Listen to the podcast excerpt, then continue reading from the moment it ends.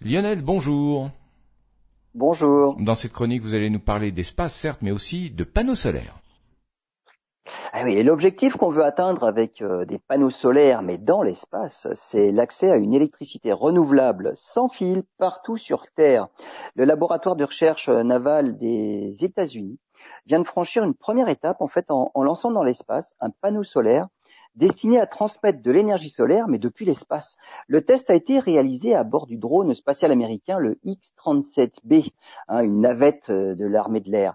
Euh, l'idée est de capter l'énergie solaire de la transformer en micro-ondes qu'on envoie sur Terre sur des antennes qui reconvertissent ces micro-ondes en électricité. Lors de l'essai, un simple panneau solaire de 30 cm par 30 hein, a pu produire 10 watts, de quoi alimenter une tablette par exemple. Alors dans l'espace, les panneaux solaires peuvent produire 6 à 8 fois plus d'énergie que sur Terre pour la même surface. Car dans la lumière solaire, il y a beaucoup plus de bleu dans l'espace alors qu'il est en grande partie euh, par l'atmosphère terrestre. On peut donc profiter de cette lumière finalement supplémentaire pour ajouter une couche de cellules solaires sensibles à ces longueurs d'onde-là qui sont filtrées par l'atmosphère terrestre.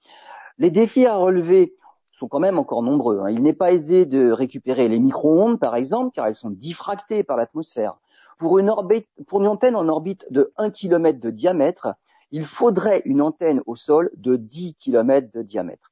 Alors il existe euh, d'autres projets de ce type, et notamment un projet chinois qui prévoit la construction d'une centrale solaire dans l'espace d'ici 2035. Encore faut-il que cette énergie ne soit pas trop coûteuse et qu'on puisse assurer la maintenance dans l'espace, euh, notamment contre des météorites.